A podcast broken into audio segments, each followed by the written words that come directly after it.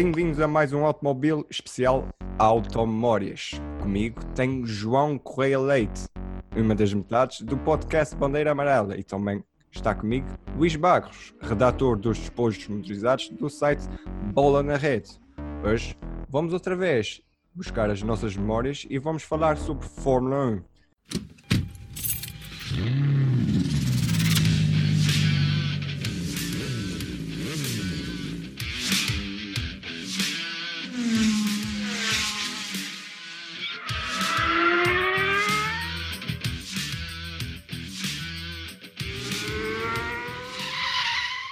João e Luís. Boa noite. Boa noite, Boa noite Uau, tão, tão giro, os dois sincronizados. então é assim, uh, vou dar privilégio ao João Correia Leite, porquê? Porque ele... O mais velho. É uma... Ah, não sei, tem dias. Ah. Mas ele escolheu um, um grande prémio que tem quase um ano de história, ou seja, teve um ano in the making, só um ano depois é que sabemos o que é que aconteceu nele. João, qual é? O Grande Prémio de, de Singapura de 2008, o mítico Grande Prémio que ficou conhecido pelo Crashgate, depois da, da Renault, especialmente uh, Flávio Briatore, ter ordenado um dos seus pilotos, uh, o Piquet, a bater no muro de propósito, que é sempre uma, não sei, uma equação engraçada, parece-me sempre assim, um, um tema muito engraçado para falar. Mas repara, se não soubesses que tivesse havido crash gate, o que é que dirias daquela corrida contra o Fernando Alonso? Que tinha sido uma estratégia de gênio por parte do, da Renault e do espanhol? Não, é que sim, é aquele tipo de, de situação. Um, é, é uma reação, não é? Tu viste vários, vários pilotos depois a parar, várias equipas a parar na, eh, na box depois do, do acidente. Naquela altura, não sei se tu te recordarás, mas eh, havia o reabastecimento. Bem, recordas porque deves ter visto depois a, a corrida quando eu te disse que queria esta. Mas na, na altura havia reabastecimentos eh, e como tal o Fernando Alonso nesse dia começou com muito pouca gasolina e com uma tática que se não tivesse havido um safety car ali naquela altura não faria qualquer sentido, porque ele iria parar muito cedo eh, e na, naquela altura os undercuts não funcionavam como funcionam eh, hoje em dia, não é? Porque tu estás a pôr combustível no carro, depois não consegues fazer um undercut. E, e, portanto, se, se, de facto não existisse o crash gate, aquela tática não iria funcionar e ele iria acabar por uh, perder tempo. Curiosamente, é um grande prémio do Alonso uh, espetacular, não é? Mas que só funciona, só funciona de facto porque há aquele, aquele pedido da equipa uh, para o Piquet bater de propósito exatamente naquele sítio, porque aquele sítio tinha que ser mesmo ali, porque era o sítio onde, onde o carro seria mais difícil de remover e foi ali que ele bateu e criou o safety car e ganharam a corrida, a corrida assim.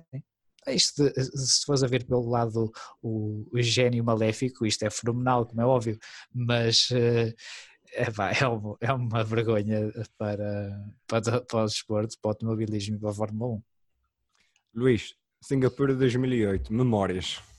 Lá está, tal como ele disse, para um, para um grande prémio da Singapura, que eu geralmente não sou propriamente o maior fã, foi bastante bom. Mesmo tirando a situação da, da corrida em si, porque foi muito imprevisível e tal, aquilo não foi propriamente um golpe de gênio da Renault, foi mais uma sorte desgraçada, aparentemente, ao início, parecia. Uh, outra equipa que por acaso também se safou muito bem na estratégia foi a Red Bull, que, que também conseguiu fazer uma pit stop mais ou menos ao mesmo tempo que o Alonso.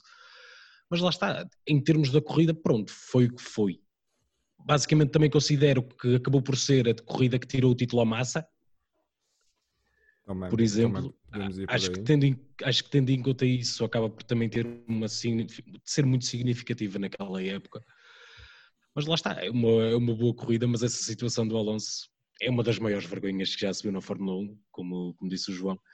É, não há explicação porque é que eles tomaram aquela decisão e estavam à espera de não ser apanhados, não se percebe.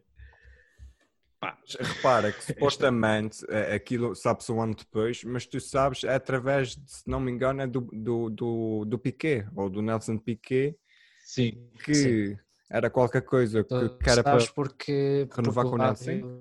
Diz, diz David. Era renovar. Eu Diz, não diz. sei se o Nelsinho era para renovar ou não era para renovar, ia para a rua ou não ia para a rua, qualquer coisa assim. Foi-lhe foi-lhe prometido que eh, nesse dia foi-lhe prometido que se ele batesse de propósito que teria contrato para todo o ano eh, na temporada seguinte. Eh, e, hum, e a Renault não, não cumpriu com a promessa. O, o Nelson falou, acho que chegou a falar até com o, com o pai primeiro. depois acho que o pai falou com o Bernie Eccleston ou algo assim parecido. Eu estou a falar de memória, atenção, por isso se calhar não está totalmente correto. E, e depois, eh, e depois desencadeou-se desencadeou tudo isso e assim que, que se confirmou que, o- que o Nelson não ia ter lugar eh, na equipa, bateu com Quem é que o substituiu? Quem é que o substituiu? Que eu já não me recordo. Eh, O grande difícil. Roman Grosjean. Roman Roman Grosjean. Grosjean. Roman Grosjean. Sim, sim, sim, sim, Roman Grosjean. É verdade. Exatamente. E, E no ano curiosamente- seguinte, Exato. Acho- Aposto mais o mesmo que eu, Eh, que eu tal- talvez, eu, eu acho que, que foi mesmo o Roman Grosjean que no ano seguinte fez um, um peão exatamente Exato. no mesmo sítio. Era isso que eu ia dizer. E, e na altura o novo né, chefe de equipa da, da Renault lembro perfeitamente dele estar a olhar para aquilo e a rir-se que nem um desalmado, quem diz, é pá, como é que é possível? Mas perderam uma série de patrocinadores a Renault após isso, sobretudo a ING Sim. que lhes pintava os Sim. carros de, de cor laranja. Mas ainda bem, porque os carros de cor laranja eram muito feios. E ficaram com a, e ficaram com a, a marca manchada e, e, de certa forma contribuiu para eles saírem dois anos depois. Dois, três, três anos Sim. depois. Sim, depois deram lugar à, à Lotus. Lotus, eh, Continuou, exatamente. continuou toda a operação em Anston, mas deram lugar a- à A Lotus. Lotus Renault, que depois traz. ah, eh, são eles que trazem o Kimi de volta eh, Dos rallies. dos é também vão buscar também de volta o Roman Grosjean, ou seja, ficaram tão impressionados com ele. De, era- o Vamos, Roman ser, vamos, Grosjean, não vamos ser maus. Ele, ele, quando é, ele, quando é bom, é muito bom. Quando é falarmos, quando falarmos da, da, da época de 2012, que será, será um dos temas, podemos falar do Roman Grosjean à vontade. Falar. Outra coisa sobre o Grande Prémio da Singapura é que naquele fim de semana o Alonso estava a ser, mesmo nas qualificações, estava a ser o mais rápido, mas teve problemas e acabou por ir para o final da, da grelha, se não estou em erro. Foi, ele estava bastante rápido nessa, nessa altura e acredito que até tenha sido por isso que a própria Renault pensou, "Epá, nós temos um Sim. carro para ganhar aqui eh, e, e termos Exato. perdido o Alonso ah, nesta, nestas circunstâncias, eu acho que ele não, não, não conseguiu qualificar ou teve uma penalização qualquer, já não me recordo. Foi um problema de- do motor, acho eu. É Acho. isso, acho que sim. E, hum, e portanto, para eles eh, devem ter pensado, "Epá, não nos dava jeito nenhum ter perdido o Alonso, que é o carro mais rápido, que tinha potencial para qualificar bem, para qualificar lá na frente e eventualmente ganhar a corrida. Perdemos e agora o que é que vamos fazer? Como é que vamos tirar proveito ao carro? Porque o Nelson Piquet nunca, nunca Sim. mostrou o mesmo nível de andamento, não é? Claro. E ainda para mais venceram na corrida a seguir, que foi também uma das melhores corridas da carreira do Alonso. Acho que foi em Fuji, se não em erro. Sim, ele depois venceu, eh, venceu logo a seguir, porque houve um certo ressurgimento da Renault Sim. nessa altura do, do campeonato, na altura asiática do, do campeonato. Eu acredito que eles tenham trazido alguma, algumas evoluções, ah, já, não foram, já não foram a tempo, eh, mas houve um certo ressurgimento da Renault e ele ganhou duas, duas provas seguidas e, e a segunda metade de- do campeonato do Fernando Alonso e da Renault foi bastante melhor do que, Uhum. do que a primeira. É como se tivesse sido um boost ali para um, pronto, para um Renault pouco competitivo em 2008. Ah, ele sai em 2006, 2007 vai para a McLaren, acontece o que aconteceu lá com o Lewis Hamilton, mas respeitaram-se sempre em pista, espetáculo, respeitaram-se sempre em pista, fora dela é que, é pá, não, Mais ou menos, mais ou menos. Tem, tens nas aquela nas boxes. Nas Sei, boxes, Sim, não. isso conta como Mas é. em pista, sim. tens a confusão na- nas boxes, acho que é na Hungria, se não, se não É, não engano. queria, sim. na Hungria. Mas tivemos aqui o, o Luís Vasconcelos, que classificou 2007 como uma das melhores épocas do século XXI, que é, que é a pergunta, é o tema para o, para o Otto Morris, e ele classificou como 2007 como sendo das melhores épocas, porque eh, fez com que 2019, ou seja, a Mercedes existisse. Ele fala na, na relação a deteriorar-se com o Ron Dennis e a Mercedes, que o Ron Uhum. Dennis supostamente assumiu ah, as rédeas de tudo o que aconteceu ali também noutro escândalo que envolveu a McLaren e a Ferrari, as fotocópias, as fotocópias lindas. Uh, e parece que aí a coisa deu para o torto e pronto, e a Mercedes fica descontente com, com o Ron Dennis e depois acabam por eh, depois comprar a Brown e o resto é história a partir da era, da era turbo híbrida. Mas a Mercedes só volta porque tem a possibilidade de comprar uma equipa como a Brown. Se tivesse a Sim. possibilidade de comprar uma HRT, não tinha voltado. Apesar que eles, eles compraram, como a Brown tinha pouco dinheiro e tinha, eles acabaram por ter um carro pouco desenvolvido para 2010, portanto era quase como começar Sim. do zero. Mas, sim, mas já era um grande passo e já havia muito, muito regulamento que o Ross Brown conhecia, muito trabalho de casa feito. né? Porque se Sim, fosse sim. assim uma equipa mais no meio da tabela, eles, epá, isto não é para mim. Sim, portanto, depois eles em 2010 não, nem sequer chegam, a- só voltam a lutar até na era híbrida pelos campeonatos. Lutar, Sim, quer dizer, levaram-nos embora diretamente. Sim. Estavas a falar na HRT, eu agora ve-te- estava a ver eh, o resumo da temporada de 2012. O Kartikeyan teve em décimo, se não me engano, no Grande Prémio da Malásia, que foi muita chuva. Foi, foi Mas, a ficou, Malásia. mas, mas não ficou, Ficou em para décimo. trás, mas esteve Ah. em décimo. Ah.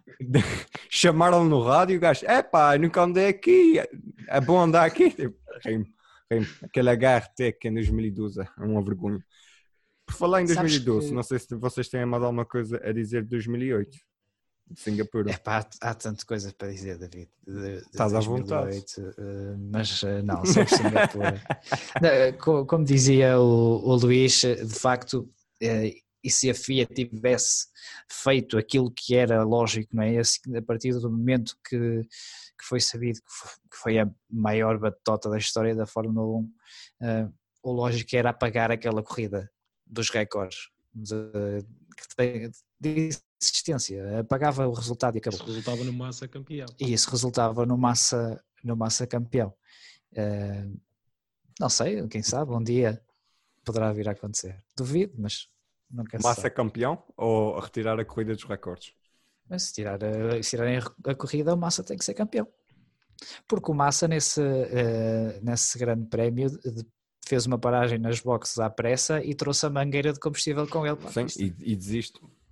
Mas a culpa não foi dele, a culpa não foi muito dele, foi da Ferrari que, o- que aquelas, eles começaram a aplicar aquelas luzes em vez de sim. lollipop e as luzes acenderam cedo demais e ele, Tchau. o piloto vê verde, tem que seguir. Sim, mas quando, quando se fala de, de algum erro estratégico de- da Ferrari, não, tomamos de partida que o problema é da equipa. Já, se, já estamos habituados.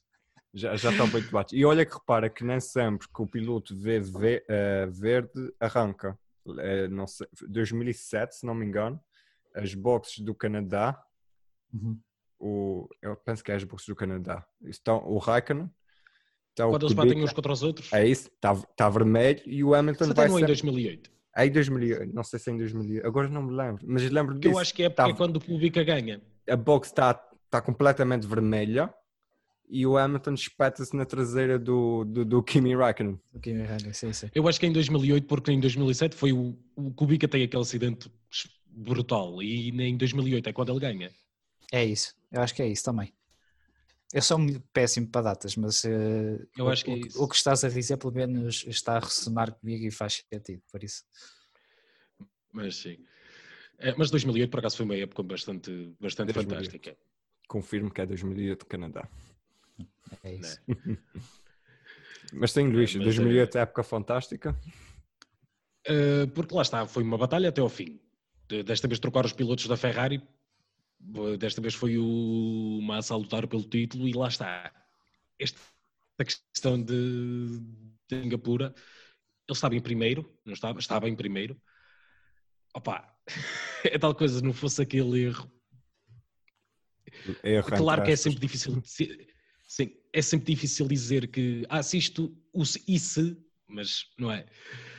Ao final das contas, no final do ano, aquela última ultrapassagem não tinha sido tão especial como foi, mas pronto, é tal coisa. Oh, it's Não Glock! tinha valido sequer, ultrapassagem. Ah, é aquelas... Gostei, gostei da imitação de Martin Brundle. Adoro. Mas é pá, foi- o pessoal malhou muito no, no Glock, mas eh, os Toyotas na, naquela corrida estavam estavam muito bem posicionados e os gajos ficam cá fora. os dois, ambos os Toyotas, ficam cá fora porque estavam em boa posição para conquistar bons pontos para a equipa e, e o pessoal diz, ah, o gajo deixa de passar e tal. Ah, há muita, há muita imprensa. Ah, sim, mas isso, pelo que eu isso é uma teoria da conspiração apenas. Isso não, não Há, faz do- sentido. há dois terços de volta aí anteriores à ultrapassagem que mostram bem que ele não deixou passar. Pois Sim. não, não, não faz Ah, mas sentido. sabes Era como é que são os, os brasileiros eh, formaram logo teorias da conspiração e essas coisas todas. Pronto, Mas também sou acontece. sincero, é das coisas. É das, é, das, é das imagens mais dolorosas que eu já vi da Fórmula 1, ver o- a família do Massa, isso tudo, todos a festejar, e depois chega lá um mecânico, opá, afinal não. A imagem mais dolorosa é um mecânico que bate com a. Não é com a cabeça, é com a, com a mão na, na box. É, dá um murro. Pá, Uhum. Percebe? O gajo deve ter partido ali a mão. Deve ter dito. Perde o campeonato, tem que meter baixa porque partiu a mão no último grande prémio. Pá, fogo. Muito honestamente, desde aí para cá já deve ter partido muitas vezes a mão à custa de, de murros desses. Ou então foi despedido porque ah, não tinhas que partir a mão, estás de baixa, contamos com menos uma. Epá, isso não pode ser, não sei. Ah, na Ferrari tudo é possível. Vocês sabem como é que é a Ferrari e no instante há sempre ali alguma coisa. Mas hum, nesse final, ah, realçar a grande atitude do Massa, ah, que depois vai ao pódio e tem que enfrentar aquilo. Ah, e depois volta em 2009 ah, e depois acontece o que aconteceu na, na Hungria em 2009, quando uma parte do, do carro do, Ruben, do Rubens Barrichello acerta na, entre a viseira, a união entre a viseira e o capacete, que é a Sim. parte mais hum, Mais frágil o capacete, mais exposta capacete. do piloto. gajo. A partir daí o, o Massa nunca foi o mesmo e também depois nunca foi, foi capaz de, de lutar pelo título. E isso faz o quê? Isso leva-nos para anos à frente. E nós vamos a 2012 e vamos à época, porque os meus dois convidados decidiram escolher a época de 2012 como a melhor do século XXI. Ah, e o Luís também escolheu o Grande Prémio do Brasil de 2012, ou seja, conseguimos fazer isto ah, de uma enfiada e vamos falar de tudo. Quem é que quer começar? Ah, agora é o Luís, há bocado comecei eu. Ora bem, pronto. É assim, esta é, primeiro, é das épocas mais imprevisíveis que eu já vi, seja por questões, foi muito por causa dos pneus, porque aqueles pneus eram extremamente sensíveis de como é que era preciso lidar com eles, mas tem- Luís, temos aqui o especialista em pneus. Só metade do especialista em pneus está cá. Ah, é, pronto, ok. Ah, basicamente, vemos uma época extremamente imprevisível, principalmente ao início, com sete vitórias de sete, sete pilotos diferentes. Algo, acho, não sei se é inédito, mas pelo menos penso que é. Inclusive a última vitória da Williams, que é algo bastante longínquo, e o carro nem era assim tão bom, ainda para mais com o Maldonado atrás. Temos uma luta até ao fim pelo título, temos a melhor, a melhor ano da carreira do Alonso, na minha opinião, porque estava a arrastar um carro que só a, depo- para aí a dois terços da época que se tornou verdadeiramente competitivo, porque ao início não era, e arrastou o carro para várias vitórias. Ah, e acho que um bom nível de comparação é exatamente o Massa, que não que apesar de ter perdido alguma coisa daquilo que era, não, era, não se tornou horrível de repente, Sim, e a sim, diferença sim. de competitividade e a diferença de competitividade entre os dois mostrava o quão bom o Alonso estava a ser. Ah, lá está, temos um Red Bull que era muito inconsistente, conseguia pole posi- pole positions, mas depois na, corrida muitas vezes perdia ritmo. E depois o- aquele ressurgimento fantástico do Vettel no final do ano, que na minha opinião atinge o expoente máximo naquela última corrida em que ele tem a melhor performance da carreira dele. Ele vira-se, viram ao contrário logo na, no, no S do Senna. E o gajo tem Não, que não, é mais à frente. Sim. Viram ao contrário, a chover. Sim, sim. Facto inédito no Brasil, chuva. Mas a culpa é dele, atenção. A Sim. culpa é mais dele do que Sim. propriamente do, do Bruno Senna, salvo erro. Sim. Só que é daqueles acidentes de início de É. volta que é sempre complicado. Sim, porque ele tem, um, ele tem eh, o- um Force India do seu lado esquerdo eh, e não vê o Bruno Senna, eh, de certeza. Sim, E então corta como se não tivesse lá nenhum carro, porque para ele de facto não estava lá nenhum carro. sim. E, e vai ao Apex e quando vai ao Apex estava lá o Bruno Senna e pronto, e deu-lhe a volta. Acontece, E depois- em essa de corrida, como estavas a E, dizer. e- e lá está, durante essa época, antes de ir mesmo para a corrida, durante essa época, vemos vários carros a conseguir ser competitivos em várias corridas. Por exemplo, por várias vezes vimos o carro mais rápido a ser um Sauber ou até um Force India.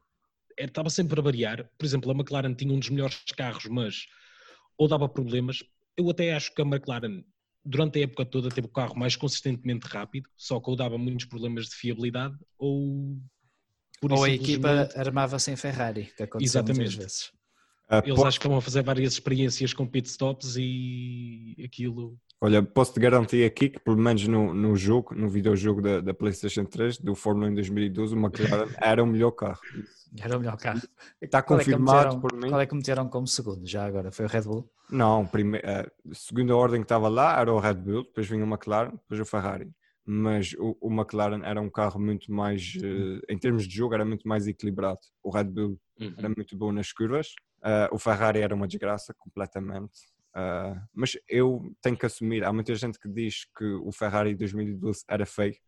Eu gosto do, do, do Ferrari de 2012, acho-o bonito, mas depois tem aquela frente, aquele nariz que, que parece um degrau, ou seja, Tinham literalmente. todos. Só, Tinham todos, só a tinham McLaren todos. é que Mas não a tinha. McLaren afunilava, a McLaren não tem. Eles, só- eles depois, eles depois, eh, acho que foi em 2013 que tiraram a, eh, proibiram esse, esse Sim. grau.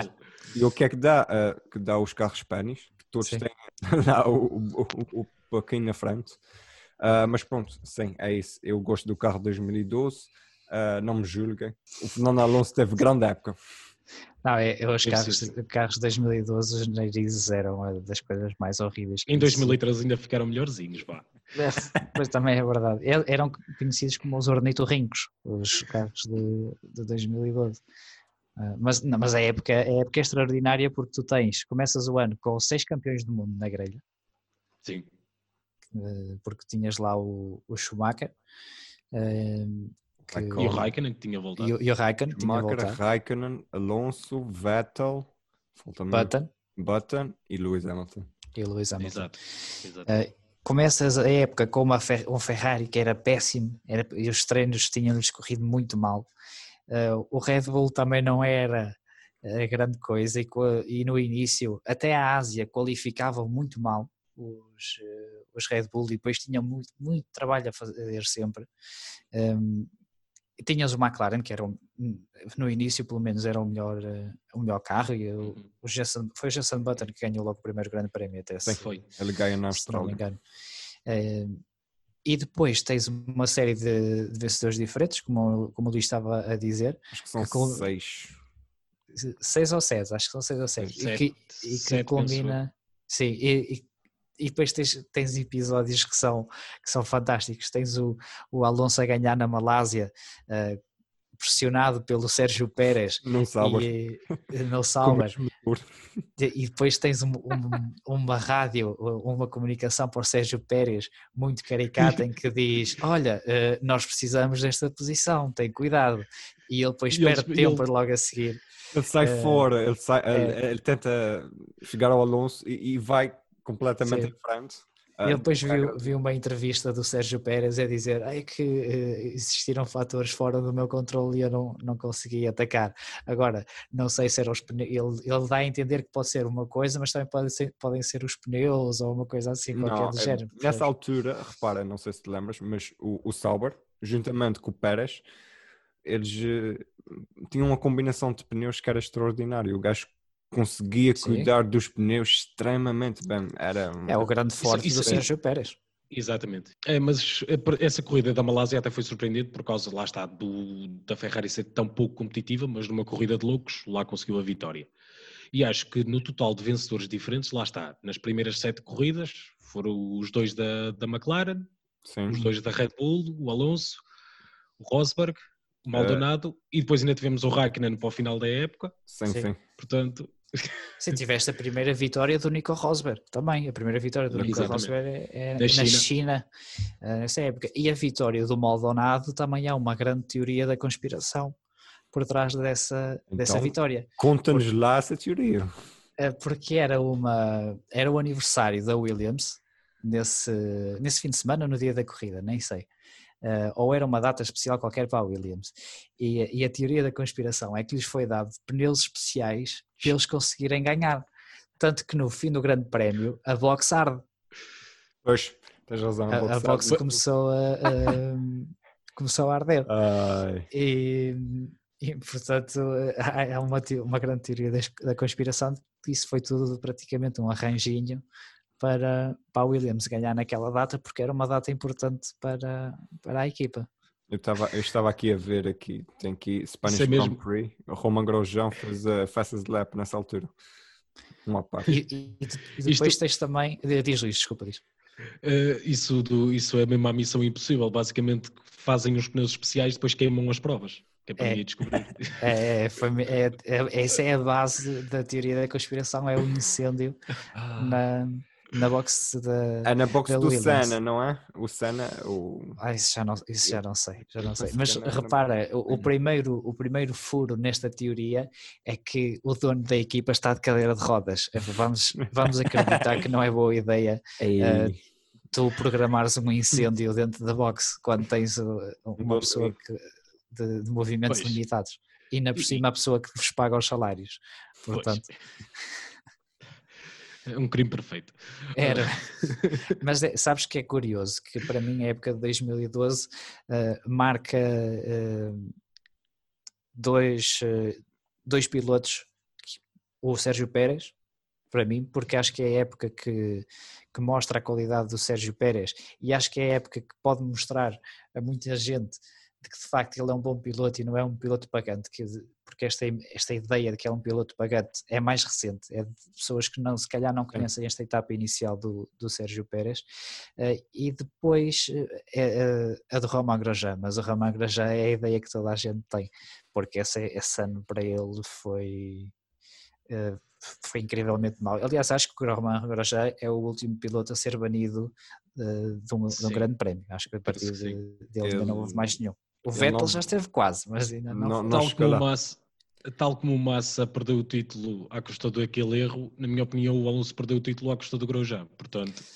Eu aí não, eu aí não, não concordo. Eh, eu acho que o Fernando Alonso eh, perdeu o campeonato em 2012 no mesmo sítio que perdeu em 2010, que foi atrás de um uhum. Renault, ainda que em 2012 se chamasse Lotus, eh, em Abu Dhabi ele no, em 2010 não consegue ultrapassar o, o Vitaly Petrov, não é? O, grande, uh, vamos, grande corrida do Vitaly Petrov. Corrida foi, foi, foi. Conseguiu, conseguiu, manter o Alonso e o Marco Weber de Red Bull atrás, atrás deles.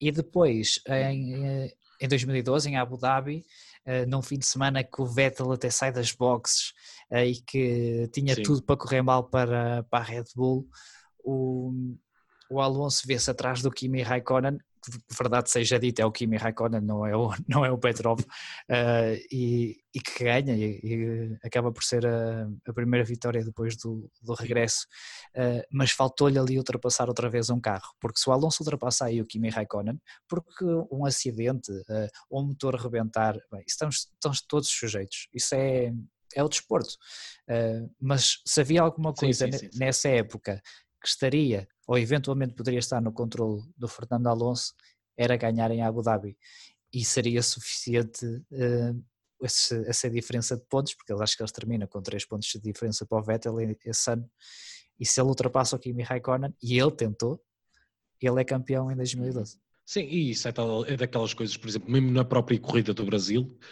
Uh, ele comete pelo menos duas ou três vezes erros logo na primeira curva, em que o carro lhe foge e perde posições ou atrasa-se para os primeiros e podia ter ficado posições à frente que se calhar o tinham ajudado, porque não é.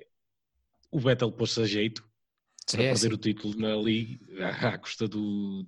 Seja erro dele, seja problemas de rádio que ele teve, tudo que tinha para correr mal naquela corrida correu-lhe mal. Também é verdade, também não tinha rádio e já me tinha esquecido dessa. É, mas, o, mas o Alonso nunca gostou muito do Brasil, parece-me. Sim, e o próprio Alonso nunca foi o melhor a qualificar-se, por exemplo, ele próprio não estar em grande posição na qualificação, ele é mais nas corridas em si, mas é, é tal coisa. Esse é o ponto forte do Alonso. Uh... Obviamente que ele é muito rápido, mas é muito consistente, sempre Sim. a ser muito rápido. O Brasil é que Sim. não lhe calha bem, não lhe toca bem aquele, aquele circuito, não sei sei porquê. Mas normalmente é no Brasil que ele tem a, a corrida má do ano. Deixar para o fim. Por exemplo, o, por exemplo, o Massa é o contrário, ele se calhar foi a melhor, estava a ser a melhor corrida dele, pelo menos em termos de qualificação, qualificou-se muito bem, tem um início espetacular. Uhum. Depois, por outro lado, vai ficando para trás porque tem que ajudar o Alonso e isso tudo, mas. Depois, porque eles utilizaram o Massa para, para atrasar o Vettel, não foi uma coisa assim qualquer. Marco Weber, Marco Weber, acho eu. Para atrasar o Weber. O Alonso até faz aquela ultrapassagem fantástica. Ah, pois é, pois é, dois. ultrapassa os dois, pois é, pois é. O Massa uma coisa, é uma coisa que eles usaram um massa, um massa para ajudar o Alonso, eu lembro, foi no Grande Prémio dos Estados Unidos, de 2012, Também. em que eles quebram o selo da, da caixa de velocidades, que é para o Massa, que se tinha qualificado à frente do Alonso, passar para trás para o Alonso chegar um lugar à frente. Qual é a diferença do Massa ele ter deixado de passar depois? Não... Não percebi muito bem. Na altura Brasil... não percebi muito bem, continuo sem perceber, mas ok. Porque o Massa depois até podia ter feito escuta aos outros carros, assim foi cinco lugares lá para trás. Pois, é, Ferrari. Tu percebes, é isso, é, é, é o que como a pessoa ia reparar que é, é a Ferrari. Né? Qualquer coisa má que aconteça nos carros de vermelho, a explicação é a Ferrari, não, não há explicação lógica, não há, não há nada, não há. Uh, também queria, queria notar aqui, não sei se vocês sabem, mas estávamos a falar há bocadinho do, do Grande Prémio dos Estados Unidos, que volta uh, ao calendário com um novo circuito, um circuito Circuit of the Americas, cota, uh, depois do, do escândalo que aconteceu, mas que nos deu o grande pódio do Tiago Monteiro em 2005 com, com aquele Jordan amarelo. Uh, mas falando de 2012, eu, 2012 é um campeonato muito interessante, mas eu também queria ouvir a vossa opinião na, nas equipas backmarkers. O que é que vocês achavam delas? Se seria algo que podia resultar hoje em dia?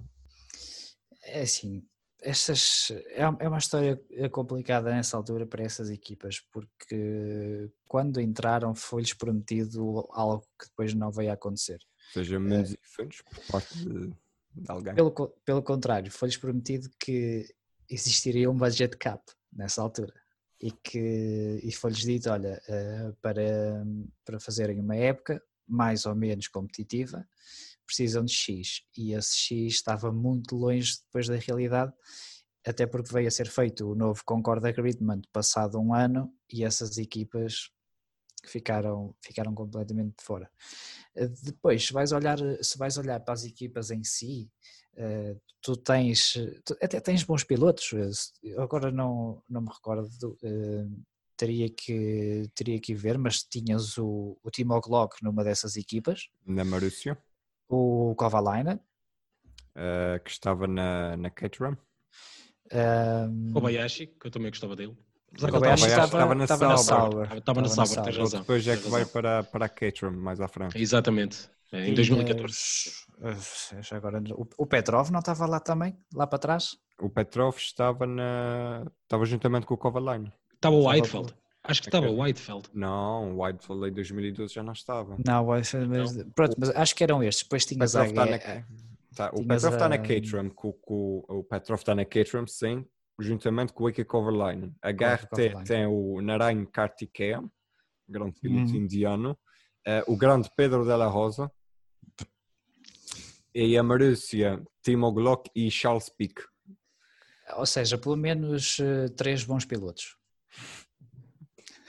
Pois. Uh, o Kartikeyan, tiras o Kartikeyan. Uh, eu nunca fui grande fã do, do Pedro Dalla Roça, por isso também não estou a, a contar. Pedro, pronto, o Pedro Dalla Rosa tem, tem eh, as histórias engraçadas também do pai e tem aquelas conexões com, com penso que é com o governo da Catalunha. É, e dos e-mails é. também, com o Paulo Alonso.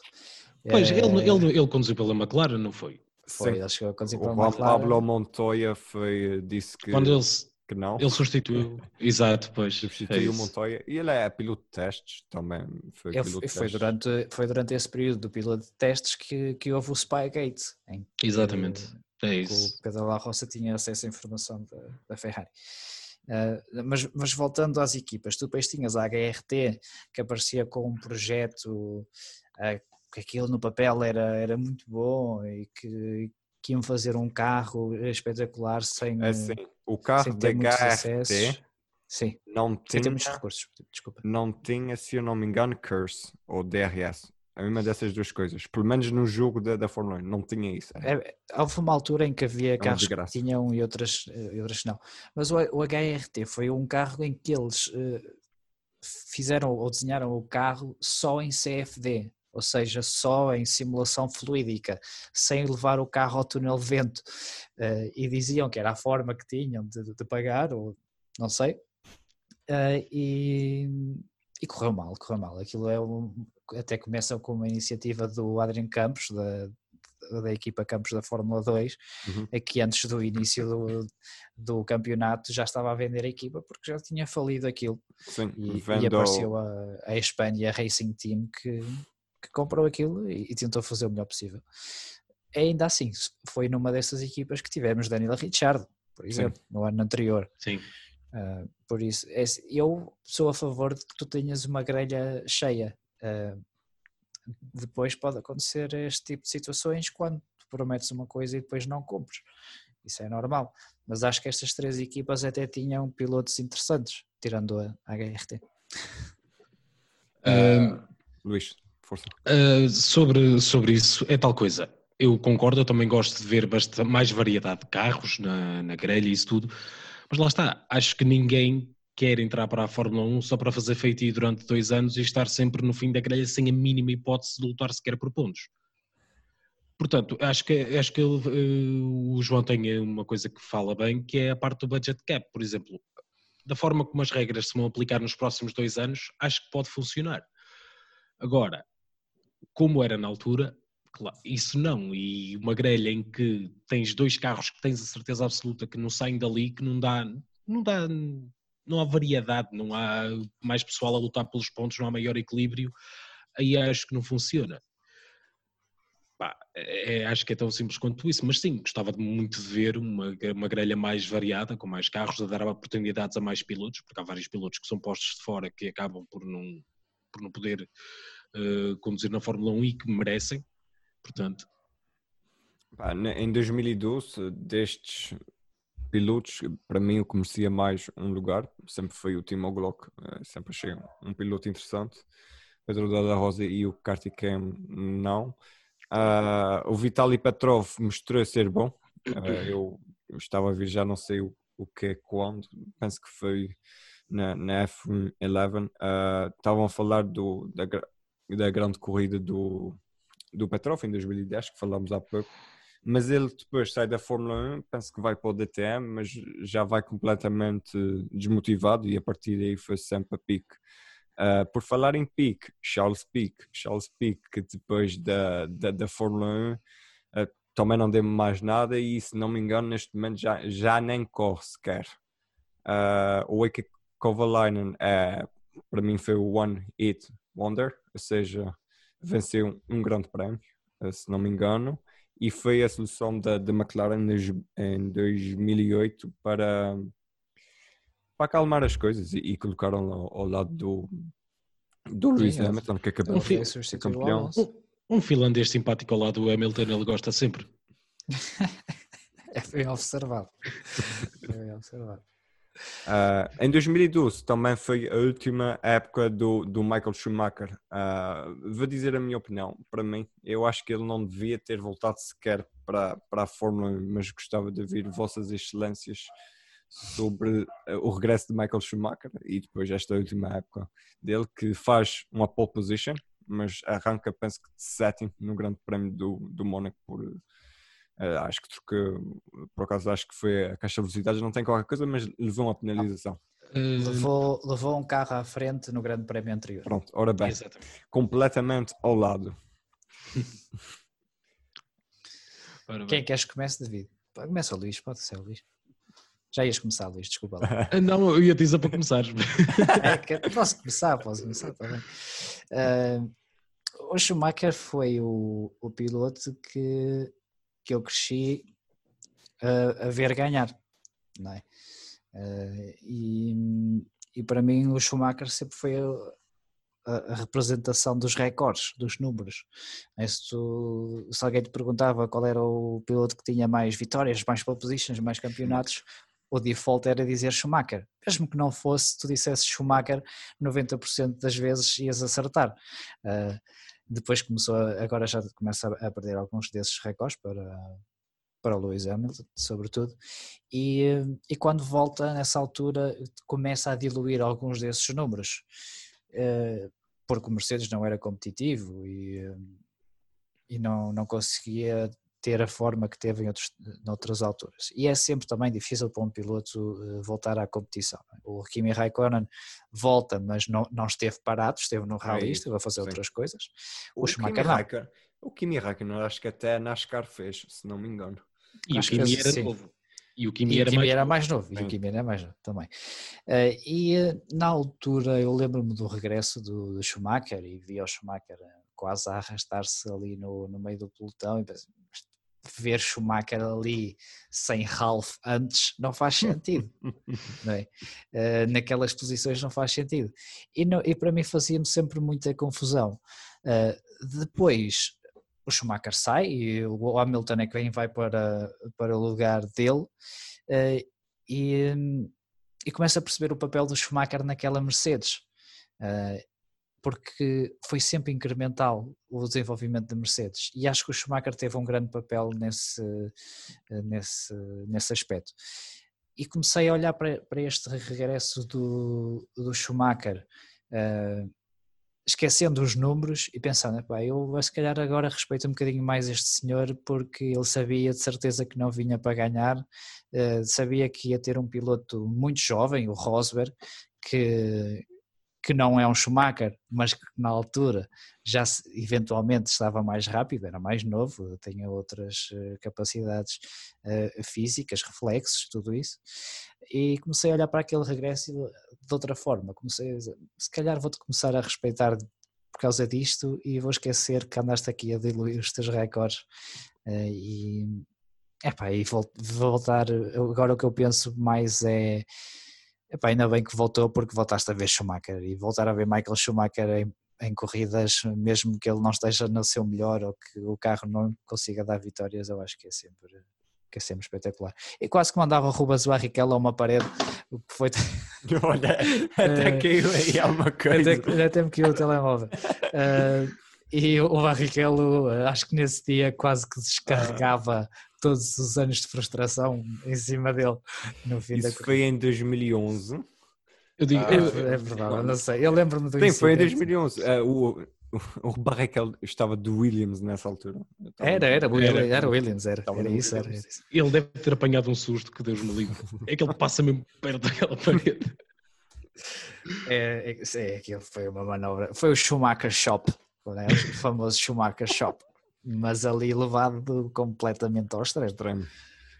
No uh, entanto, é a melhor ultrapassagem do Rubens Barrichello que ele tem em toda a sua carreira, por isso, pá, dois pesos uh, Luís, uh, tu és mais ou menos de, da minha geração, ou seja, eu uhum. apanhei uhum. o Schumacher uh, pronto, já no fim de carreira, ali 2005, 2006 são as minhas primeiras memórias de ver Schumacher ao vivo, claro que depois o YouTube é a melhor ferramenta de sempre, Uh, claro. E também aproveitei o, os 30, 30 dias da F1 TV para começar a ver uh, corridas para trás e, 2004, esquece, ninguém apanhava o, o, os Ferraris.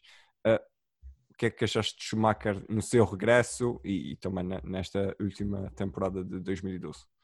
Um, o João por acaso tocou aí num ponto que eu por acaso nunca tinha pensado dessa forma, mas que faz todo sentido, esse tal incremento da Mercedes Uh, eu olhei para este regresso do Schumacher, lá está, em termos de competitividade, acho que lá, lá está, ele próprio não esperava ser competitivo, porque ele já em 2009 tinha testado pela Ferrari quando o Massa teve o acidente para regressar e fisicamente ele já não dava. Eu acho que ele não foi. Uh, acabou por não ser aprovado o regresso dele porque ele fisicamente o pescoço dele já não aguentava da mesma forma, coisas assim.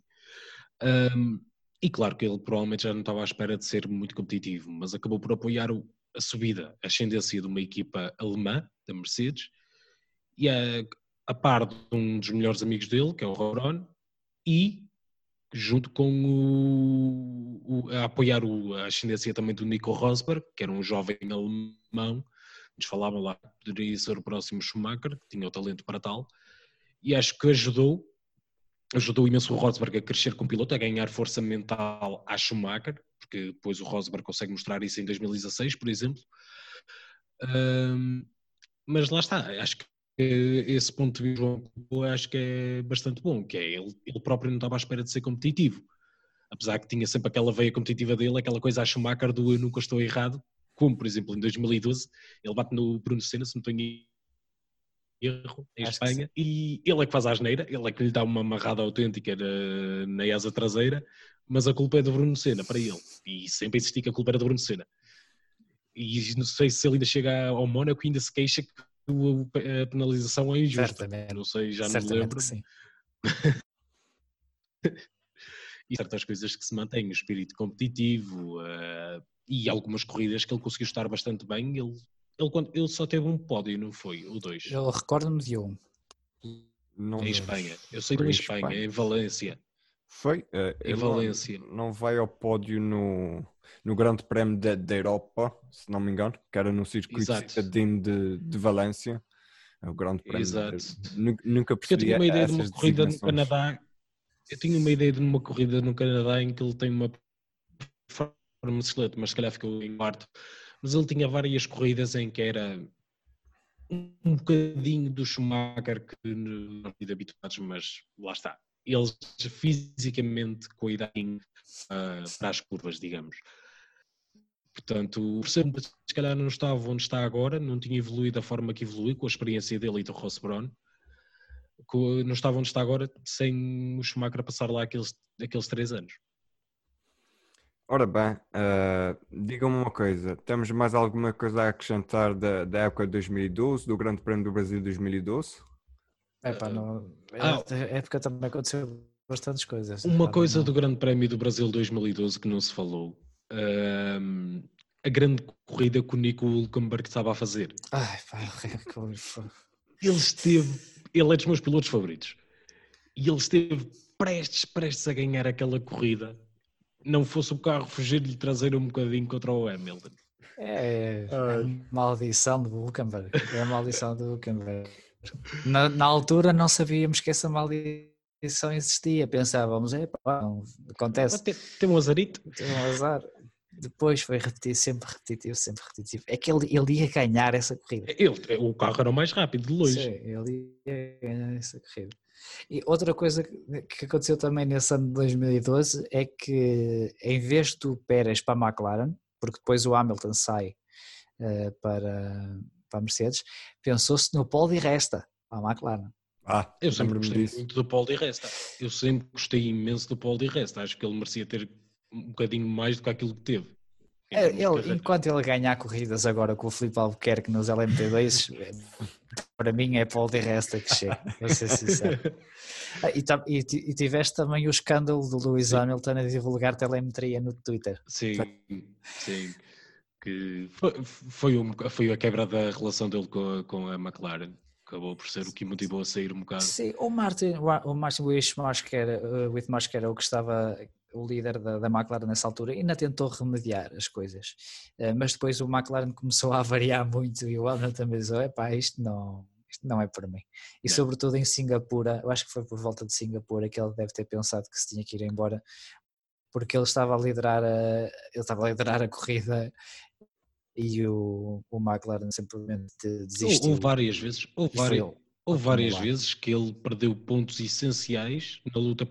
Ele tinha estado na luta pelo campeonato até ao fim, não fosse os problemas nas pitstops, por causa deles tentarem pistolas diferentes e isso tudo, e, eh, e mesmo problemas de fiabilidade, ele tinha provavelmente conseguido lutar Sim. pelo título até ao fim. Mas, não, não será todo errado dizer que esse ano não foi ganho nem pela Red Bull, nem, pel, nem pela Ferrari, não ganhou, mas que sim foi perdido pela McLaren. Sim, exatamente. Uma coisa que eu, eu, por acaso, eu sempre pensei isto com os meus botões, mas sempre achei, mas nunca por acaso falei disto com ninguém. Aproveita Fala, Falas agora. O Jensen Button, ele tem um início de ano, o Jensen Button tem um início fantástico de ano, mas depois a forma dele cai a pique. Alguma razão que vocês saibam? que isso possa ter acontecido.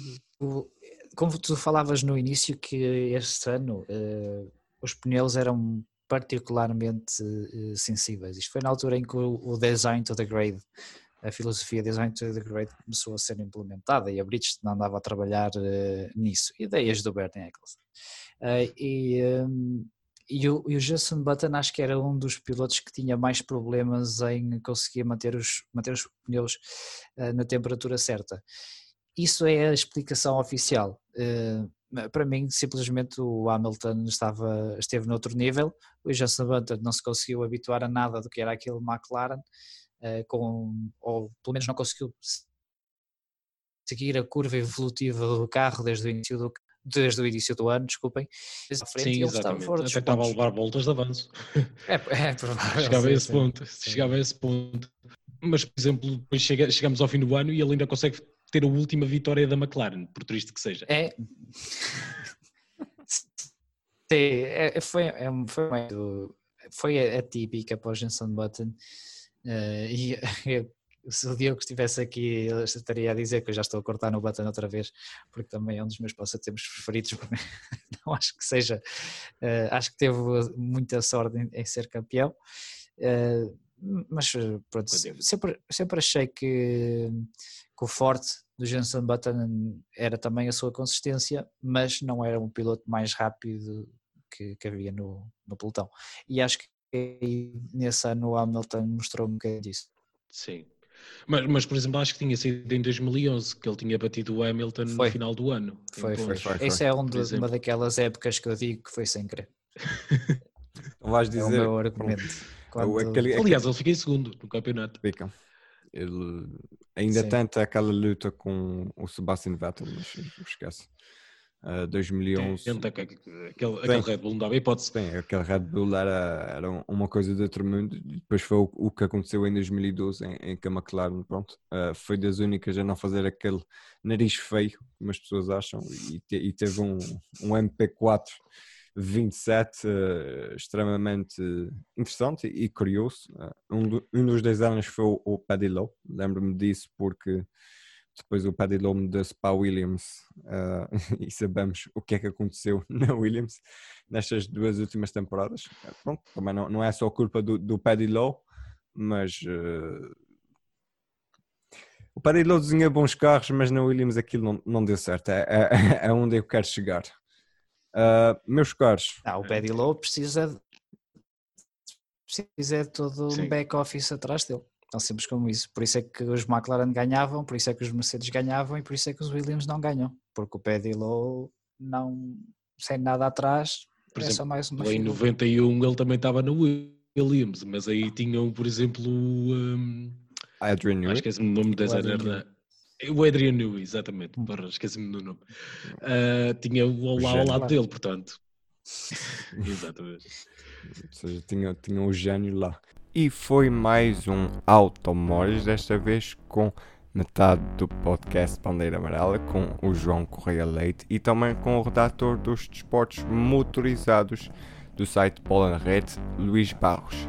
Eu sou o David Pacheco. Não te esqueças, podes ouvir este e outros episódios do Automóveis, tal como o Automóvel em todas as plataformas que quiseres, Spotify, Apple Podcast, Google Podcast, o que quiseres. Também temos o nosso Mixcloud à vossa disposição. Fiquem bem.